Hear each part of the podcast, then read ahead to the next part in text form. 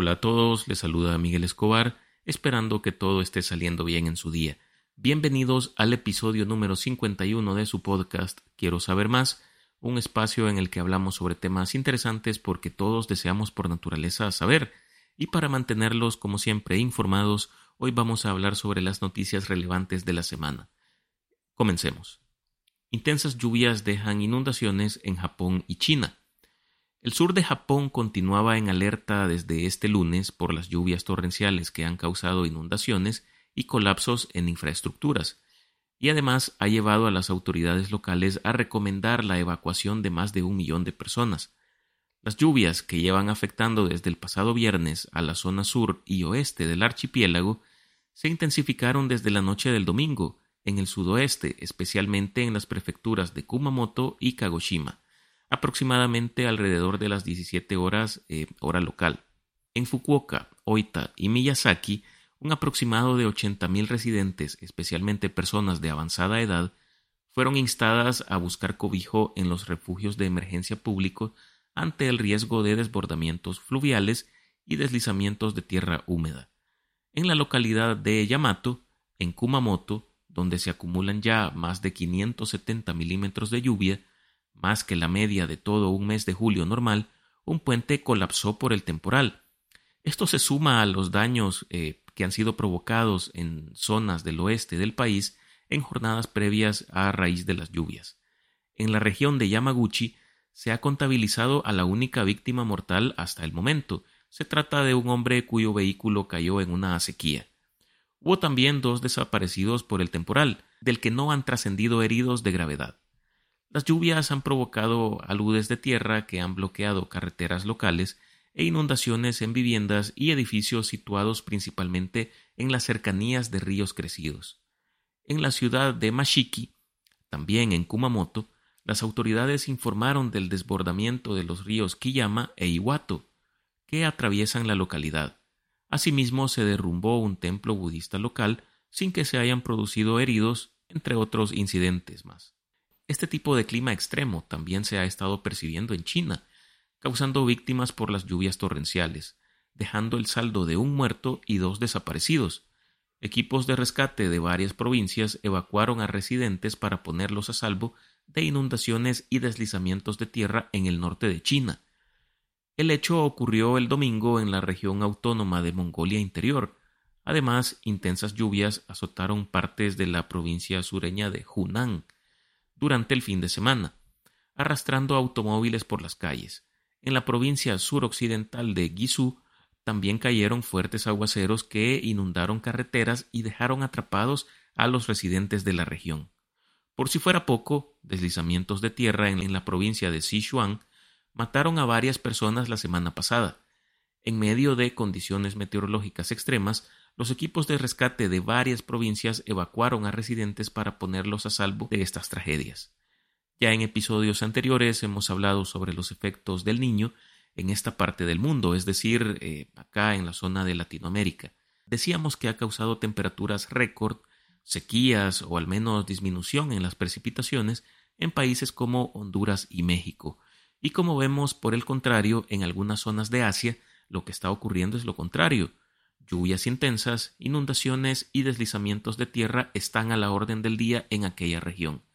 Lamentamos que estén sucediendo estas cosas, pero son la manifestación evidente de que este fenómeno climatológico del niño se está haciendo sentir, el cual probablemente vaya intensificando su influencia en las condiciones del clima mundial en el devenir de este año y el próximo. Continuamos. Líderes de Rusia, China y la India participan en una cumbre virtual. El presidente chino Xi Jinping pidió este martes a los países de la Organización de la Cooperación de Shanghái que se enfoquen en la cooperación pragmática y que rechacen el proteccionismo y las sanciones unilaterales. La Organización de Cooperación de Shanghái es una organización intergubernamental fundada en 2001 que promueve la cooperación en áreas políticas, económicas y de seguridad entre sus Estados miembros. Originalmente la OCS, como es conocida, fue establecida por China, Rusia, Kazajistán, Kirguistán, Tayikistán y Uzbekistán, y desde entonces han ampliado su membresía con la incorporación de la India y Pakistán en 2017. La OCS tiene como objetivos principales fomentar la cooperación entre los Estados miembros en cuestiones relacionadas con la seguridad regional, así como también el combate del terrorismo, el separatismo y el extremismo, y promover el desarrollo económico y cultural en la región de Asia Central.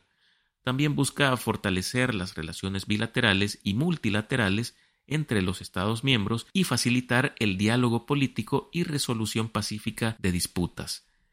En su intervención, el mandatario chino agregó que su país busca trabajar con el resto de miembros para poner en marcha la llamada Iniciativa de Desarrollo Global que propone el país asiático.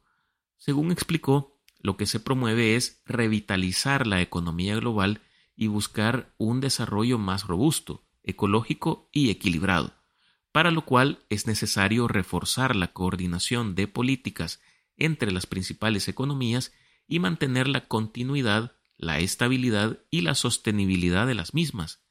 Xi Jinping pidió a los países de la organización remar en la dirección correcta de la globalización económica. Dijo, tenemos que oponernos al proteccionismo, a las sanciones unilaterales y a quienes abusan del concepto de seguridad nacional para construir muros o desacoplarse. Agregó que los miembros tienen también que eh, oponerse a cualquier forma de hegemonía o hacer más para que el sistema de gobernanza global sea más justo y equitativo. Debemos promover la igualdad de derechos, de oportunidades y de reglas justas para todos, agregó Xi Jinping aseguró que la paz y el desarrollo no se pueden detener y pidió a los países miembros más esfuerzos para cooperar dentro del macroproyecto internacional chino de infraestructuras conocido como la nueva ruta de la seda. Por su lado, el primer ministro de la India, Narendra Modi, destacó el respeto a la soberanía y la unidad como los pilares claves de la región, durante sus comentarios de apertura en la cumbre de líderes de la Organización de Cooperación de Shanghái. No vemos a la OCS como un vecindario extenso, sino más bien como una familia extendida.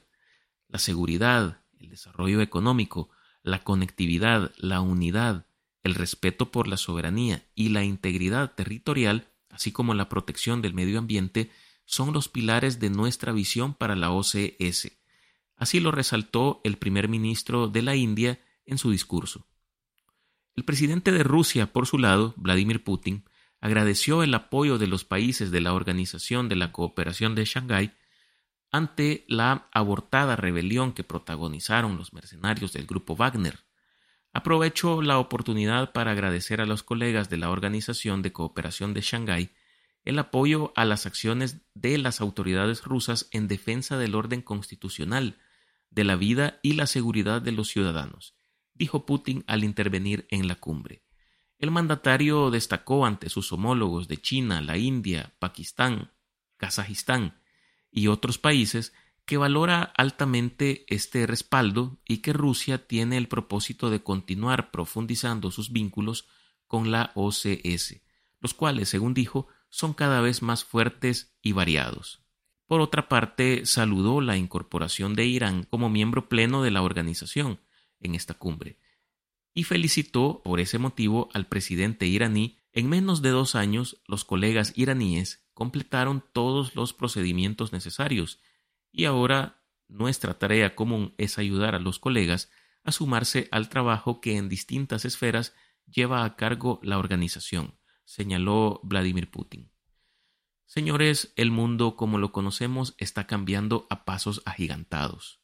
Nuevas alianzas se están forjando o se están haciendo más fuertes, y evidentemente uno de los catalizadores de este cambio ha sido la guerra de Rusia contra Ucrania, pues mientras Occidente ha apoyado a Ucrania con recursos eh, como dinero y armamento, e impuesto a la vez eh, sanciones inútiles contra Rusia con el fin de ahogar su economía, el gobierno ruso ha aprovechado este momento para fortalecer sus alianzas con países de Medio Oriente y de Asia, mandando un claro mensaje, que se joda Occidente, no los necesitamos. Continuamos. El sistema de defensa israelí intercepta cohetes disparados desde Gaza. El ejército israelí informó este miércoles que cinco cohetes fueron lanzados a Israel desde la franja de Gaza, pero que todos fueron interceptados. Cinco cohetes fueron lanzados desde la franja de Gaza hacia territorio israelí. La defensa aérea desplegada por la FDI, o sea, las Fuerzas de Defensa de Israel, interceptaron exitosamente todos los cohetes lanzados, indicó el ejército en un comunicado. Inicialmente ninguna facción palestina se atribuyó esta acción. Los cohetes fueron lanzados tras una operación israelí a gran escala en la Cisjordania ocupada que se viene desarrollando desde lunes, lo cual ha dejado como saldo a 12 palestinos fallecidos y un soldado israelí que también falleció. Este operativo se ha llevado a cabo en el campo de refugiados de Jenin. Y es que un día antes, es decir, el martes 4 de julio, siete personas resultaron heridas después de que un palestino que conducía un vehículo en Tel Aviv atropellara intencionalmente a varios peatones para luego apuñalar a otros más, según la versión oficial de la policía de Israel, esto en medio de una escalada del conflicto palestino-israelí. También medios israelíes han constatado esta información. Un sospechoso se conducía en un vehículo y golpeó a los peatones que se encontraban en un centro comercial de Tel Aviv. Después salió del vehículo y apuñaló a otros con un objeto afilado. Agregaron que el terrorista fue neutralizado por un civil, sin dar más detalles sobre el agresor. Hasta el momento no se ha revelado de manera clara y oficial la identidad de éste, pero las autoridades suelen emplear la palabra terrorista cuando se trata de un palestino que comete un crimen por motivos nacionalistas. La única identidad que se ha dado hasta ahora sobre este sujeto ha sido el nombre de Hassin J, de 23 años, residente al sur de Cisjordania, y se sabe que entró a Israel con un permiso para recibir tratamiento médico. Según la policía, de las siete personas que resultaron heridas en el incidente, tres de ellas se encuentran en estado grave, dos en estado moderado y dos en estado leve. Este incidente se produjo mientras el ejército israelí continuaba por segundo día consecutivo una agresiva operación en el campo de refugiados de Jenin, en la Cisjordania ocupada, la de mayor envergadura desde la segunda intifada. Esta operación desencadenó graves enfrentamientos entre las fuerzas israelíes con las milicias locales que dejaron al menos a 12 palestinos muertos y más de 100 heridos. El movimiento islamista Hamas, que gobierna de facto en Gaza y es considerado terrorista por Israel y Estados Unidos, amenazó con vengarse contra Israel y este martes elogió el ataque como eh, una venganza heroica por la operación de Jenin.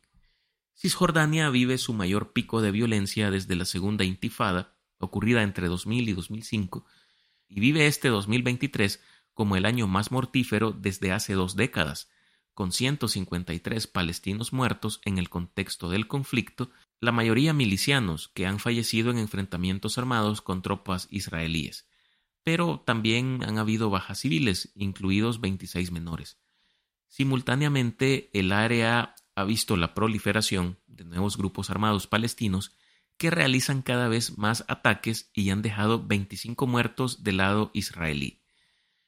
Por si se preguntan qué es una intifada, este es un término árabe que se utiliza para referirse a una rebelión popular o levantamiento, generalmente llevado a cabo por la población civil palestina, contra la ocupación israelí en, los territorios en los territorios de esta población. Históricamente el término se ha asociado principalmente con dos grandes levantamientos palestinos, la primera intifada en 1987 a 1993 y la segunda, como ya lo manifesté, entre 2000 y 2005. La primera intifada comenzó en diciembre de 1987 en la Franja de Gaza y se extendió rápidamente a Cisjordania y Jerusalén Oriental. Fue un levantamiento popular masivo en el que los palestinos, en su mayoría civiles, llevaron a cabo protestas, huelgas, disturbios y actos de desobediencia civil contra la ocupación israelí.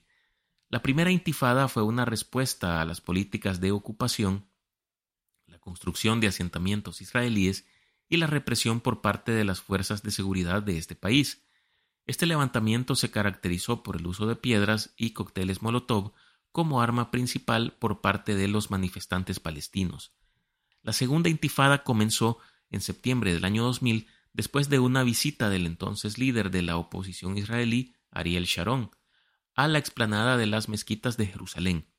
El levantamiento se caracterizó por una escalada de violencia un poco más intensa que en la primera intifada, con ataques suicidas palestinos y una respuesta militar más dura por parte de Israel. La, la, segunda intifada resultó en un alto número de víctimas y tensiones prolongadas entre israelíes y palestinos. Y por último, Threads, la nueva red social de Meta, alcanza 10 millones de descargas en apenas 7 horas.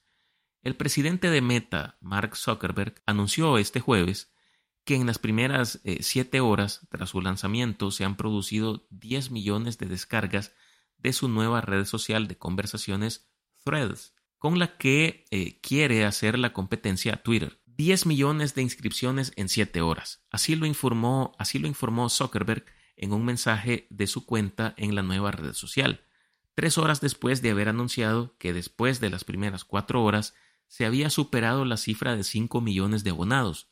La nueva red social, cuyas descargas comenzaron de forma adelantada el miércoles, pero con algunos problemas técnicos, se ha dicho que está destinada a convertirse con el tiempo en una plataforma mayor que Twitter, para lo que necesita seguir siendo amigable, según Zuckerberg. Llevará algún tiempo. Debería ser una aplicación de conversaciones públicas con más de mil millones de usuarios, declaró el propietario de Meta antes de su lanzamiento. El arranque de esta nueva red social se produjo a las 23 horas del pasado miércoles con dos grandes inconvenientes.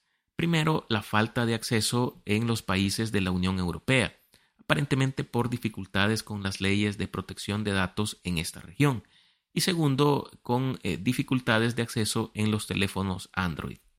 El lanzamiento de Threads, una plataforma que llevaba tiempo en desarrollo, parece haberse acelerado por el equipo de Zuckerberg como respuesta a las restricciones anunciadas por Twitter al número de lecturas de mensajes diarios y a los contenidos en abierto. Estas medidas han irritado cada vez más a los usuarios de Twitter por los cambios repentinos que se vienen dando desde que el multimillonario Elon Musk compró la empresa el año pasado, ya que ha impuesto distintas fórmulas para intentar rentabilizarla, como por ejemplo cobrar por las cuentas verificadas y ahora limitar su uso diario supuestamente para combatir a los bots.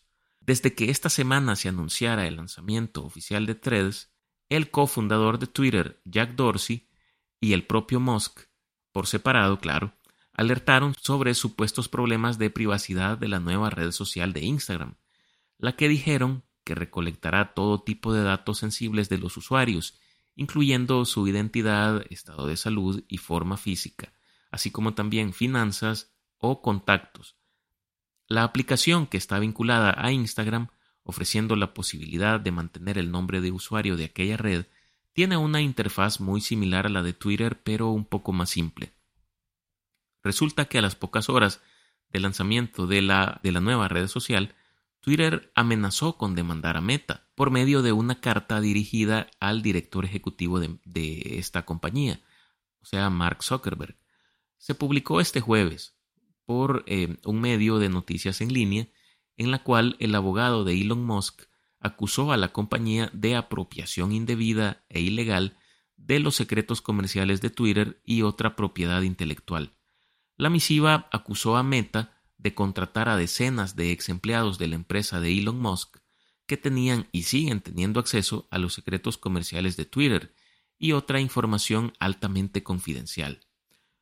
Por el momento, Threads es el mayor desafío que a la fecha tuvo que enfrentar Twitter, la empresa de Elon Musk, que ha visto surgir una serie de competidores potenciales, aunque ninguno con suficiente poder aún para reemplazar a la que se constituyó en una de las plataformas de redes sociales más grande del mundo. Con esta noticia vamos a cerrar este capítulo, espero que haya sido de su agrado.